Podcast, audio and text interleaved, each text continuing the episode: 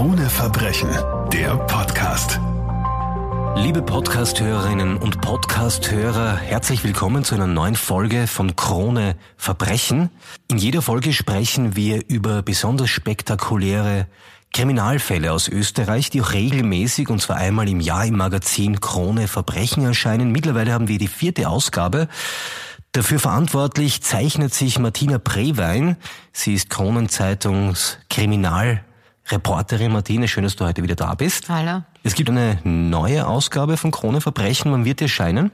Am 3. Juli. Wir freuen uns schon sehr darauf und werden möglicherweise wieder über aktuelle Fälle reden. Heute geht es um einen Fall, der noch nicht gänzlich geklärt ist. Es handelt sich um einen Fall, den du in deiner Geschichte Tod auf Mallorca genannt hast.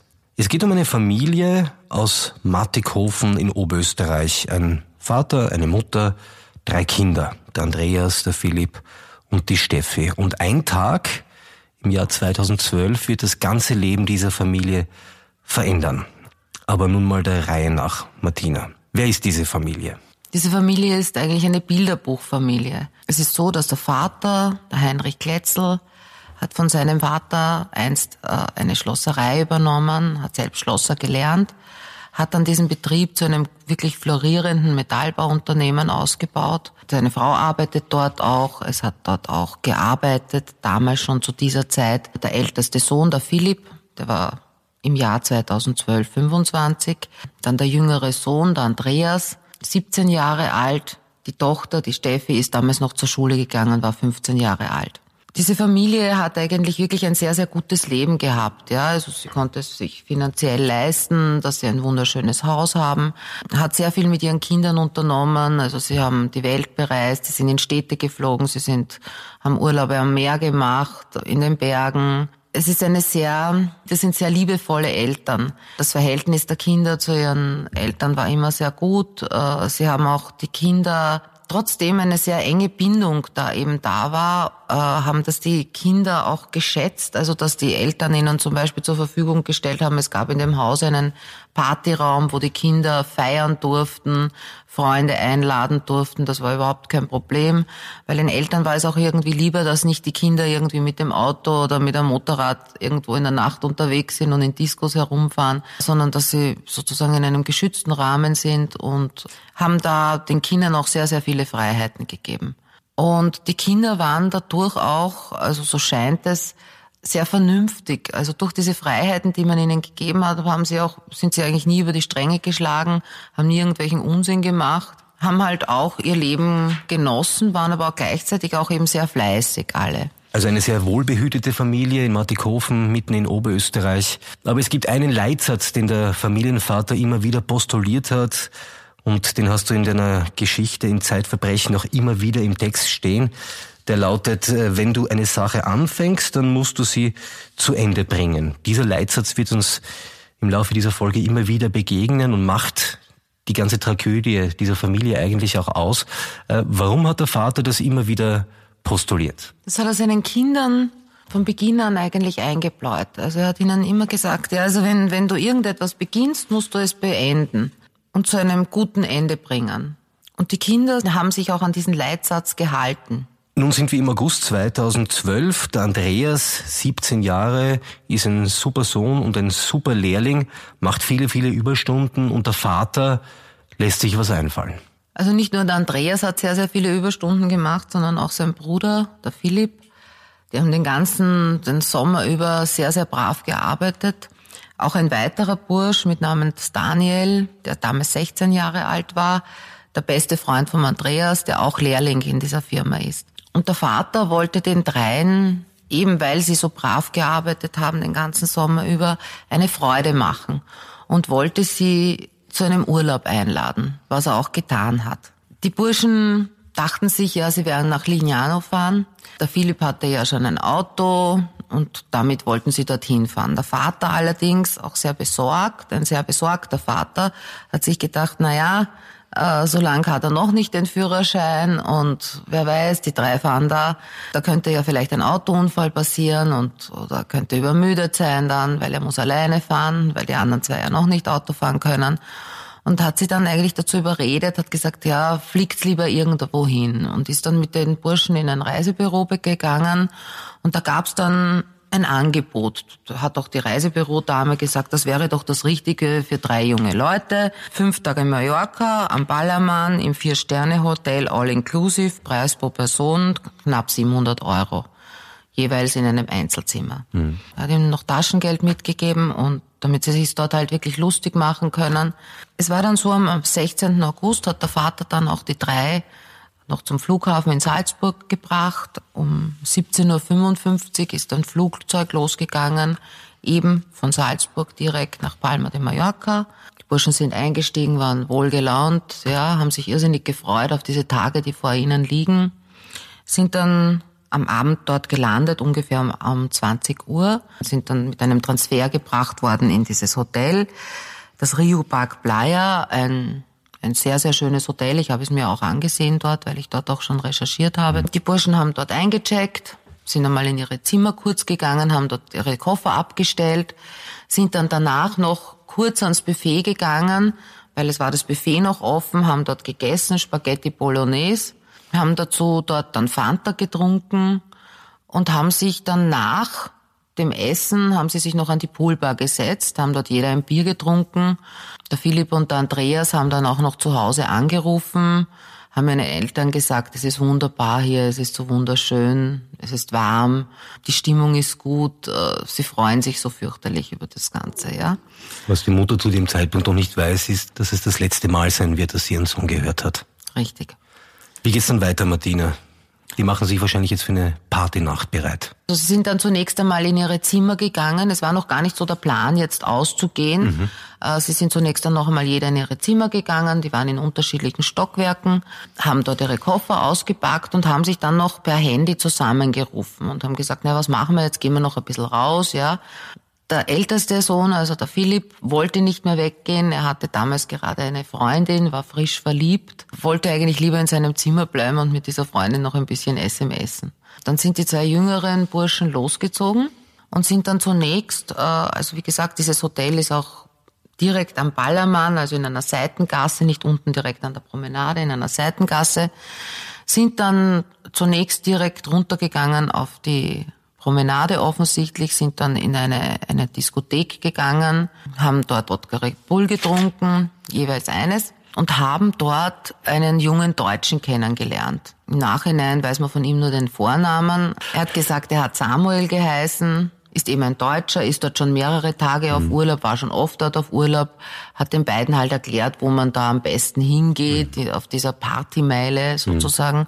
und ist dann mit den beiden noch in den Bierkönig gegangen, also hat ihnen einen Lokalwechsel vorgeschlagen. Bierkönig ist ein riesiges Lokal, wo das bis in die Morgenstunden offen hat, wo laute Musik spielt, wo halt Menschen unterschiedlichsten Alters sind.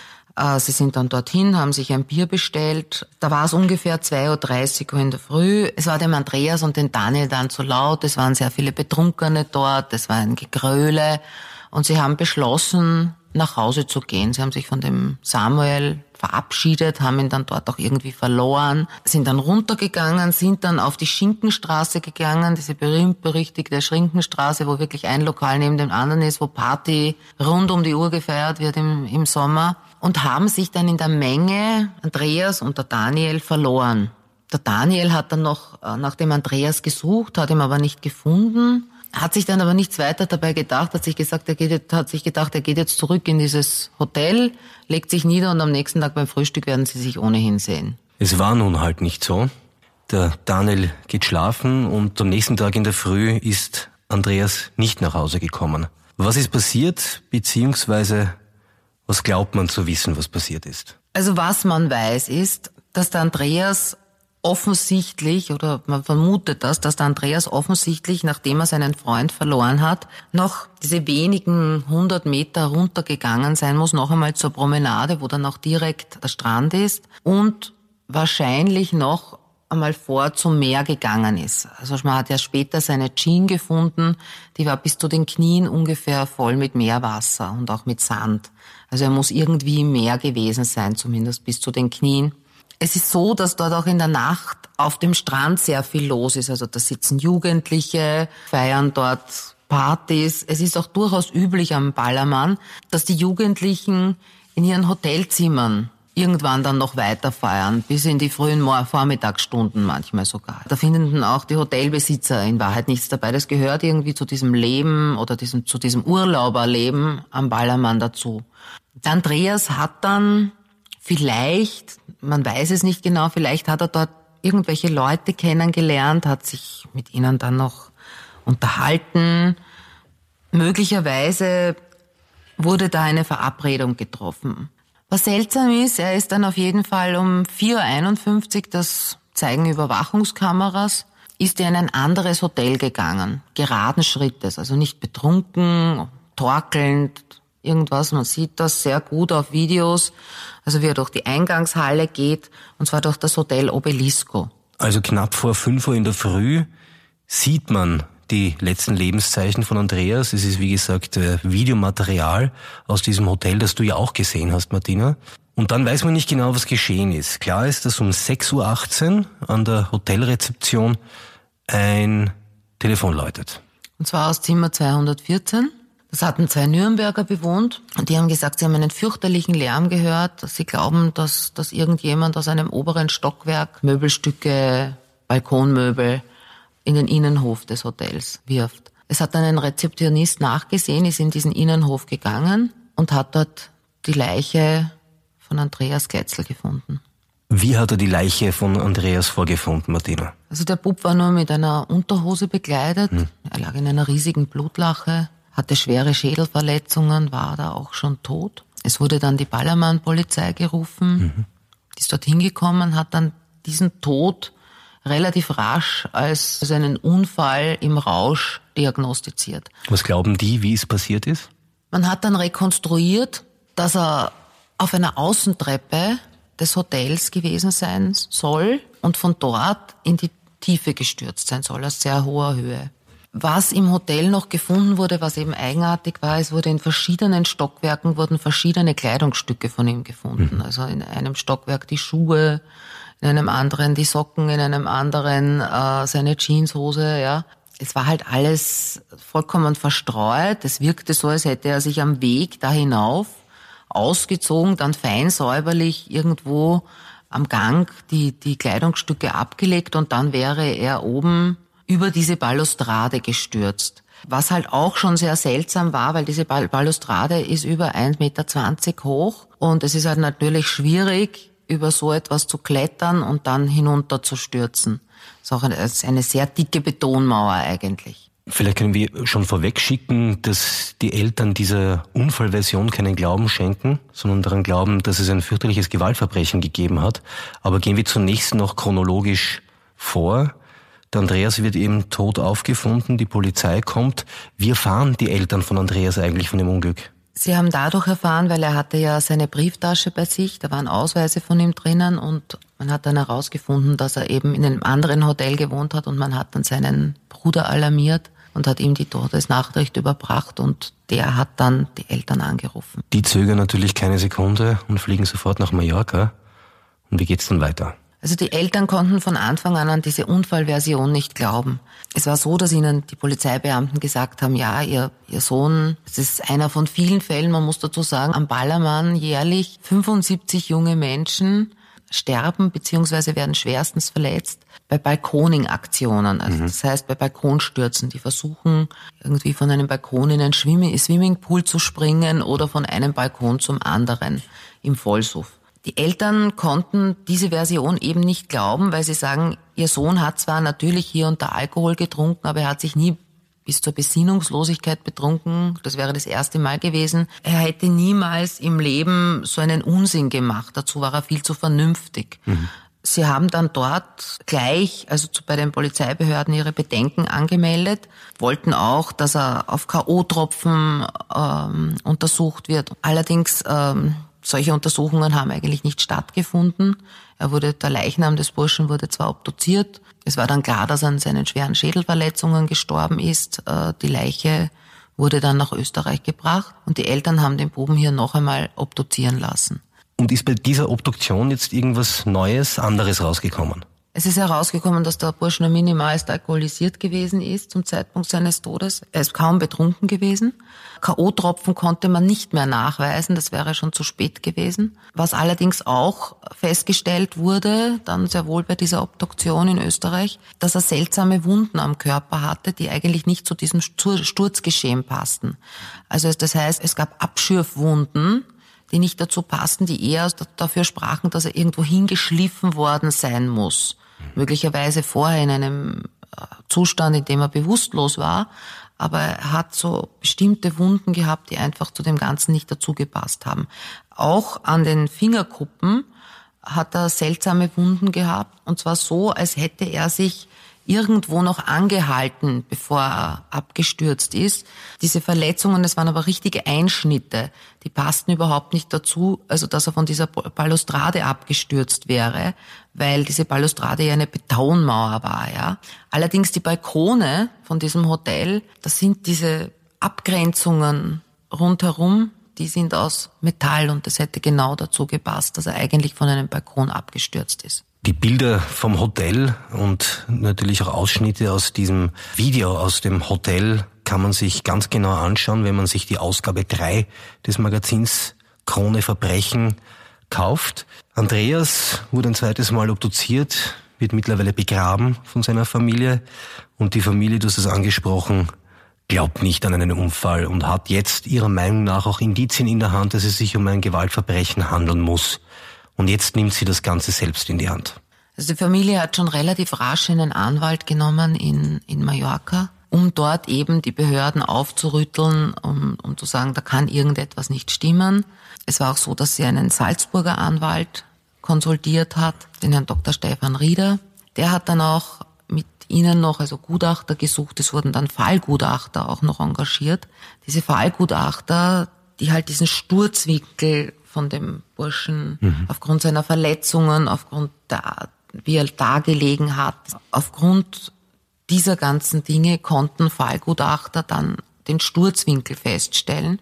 Und die haben dann festgestellt, also dass der Bursch mit ziemlicher Sicherheit nicht von dieser Balustrade abgestürzt sein kann, sondern er muss von einem Balkon abgestürzt sein. Nun mag man meinen, dass die Polizei auf Mallorca fieberhaft ermittelt, weil es handelt sich ja um ein Gewaltverbrechen. Äh, es ist aber nicht so. Wieso?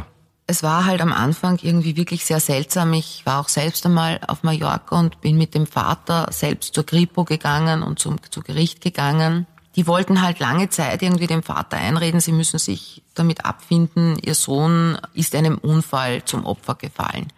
Jetzt, wie gesagt, wurden diese ganzen Gutachten eingeholt die Familie hat dann lange, lange Zeit wirklich einen Kampf gegen Windmühlen, muss man sagen, geführt. Es haben dann der spanische Anwalt und der österreichische Anwalt zusammengearbeitet. Mhm. Es wurden diese Gutachten ins Spanische übersetzt, dem Gericht übermittelt und es kam dann wirklich nach vielen, vielen Jahren, also Ende 2018 so weit, dass man gesagt hat, man macht diese Akte Andreas Ketzel wieder auf. Es sind da wirklich sehr viele Ungereimtheiten in diesem Fall. Es war vermutlich nicht ein Balkonsturz, ein ganz ein normaler im Suff, äh, sondern es könnte da wirklich ein Verbrechen geschehen sein. Diesen Fall hat nun die Mordkommission dann übernommen. Ich habe erst kürzlich jetzt mit der Mutter des verstorbenen Buben gesprochen. Sie hat gesagt, man hat sich angeblich jetzt eingelesen dort, also die Mordkommission hat sich eingelesen, auch der zuständige Richter. Und demnächst soll jetzt mit neuerlichen Ermittlungen begonnen werden. Nun, die Akte wurde wieder geöffnet, der Fall wird jetzt wieder äh, bearbeitet, aber gibt es irgendwelche Hinweise, was tatsächlich passiert sein könnte, beziehungsweise gibt es Hinweise auf mögliche Täter?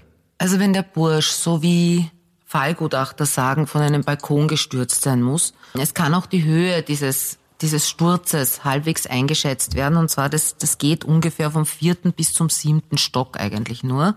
Auf einer bestimmten Seite, da gibt es genau drei Zimmer, die in Frage kommen.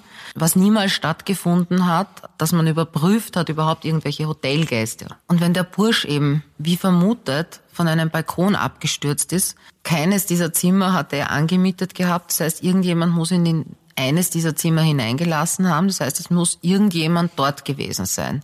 Das heißt weiters, dass die Bewohner dieser Zimmer, die damals eben in dieser Nacht diese Zimmer gemietet haben, überprüft werden müssen. und befragt werden müssen. Und das Was- ist bis dato noch nicht das geschehen. ist bis dato noch nicht geschehen. Was glauben eigentlich die Eltern, wie es abgelaufen sein könnte? Dazu muss man ja noch sagen, dass man in deiner Geschichte nachlesen kann, dass ein hoher Geldbetrag aus Andreas Geldtasche fehlt und dass mit seinem Telefon danach wahnsinnig lang telefoniert wurde. Das ist eine weitere Absurdität in diesem Fall. Der Bursch hatte eben, es war ja der erste Abend, an dem das Ganze passiert ist und aufgrund der Aussagen vom Daniel, seinem Freund, weiß man eben, was er ungefähr an diesem Abend ausgegeben hat. Das waren so knapp 50 Euro. Es fehlten dann 450 Euro aus seiner Brieftasche und sein Handy war weg. Und die Eltern sind dann im Nachhinein erst draufgekommen, wie sie die Rech Handyrechnung bekommen haben, dass um 3600 Euro noch von diesem Handy telefoniert wurde nach seinem Tod.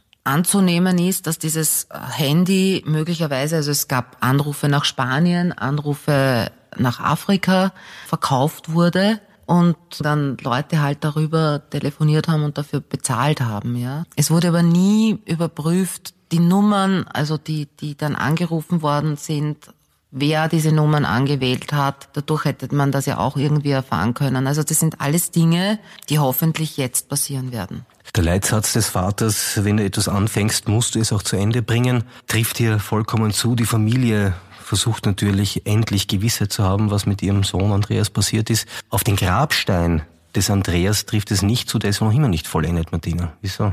Weil der Vater sagt, solange er nicht weiß, unter welchen Umständen sein Bub wirklich gestorben ist, kann er diesen Grabstein nicht fertigstellen. Martina, danke, dass du da warst. Danke dir. Krone Verbrechen, der Podcast.